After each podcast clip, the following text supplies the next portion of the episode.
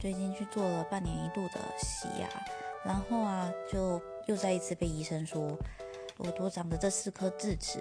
其实又没有办法使用，然后呢，刷牙又不方便，这样之后如果蛀掉或者是发生什么情况的话，就会变成很麻烦啊，那还不如早一点拔掉。然后就脑波很弱的就说好，然后直接约了时间。可是呢，事后又想着就觉得啊，实在是有够可怕，觉得要把四颗智齿讲到就觉得很痛。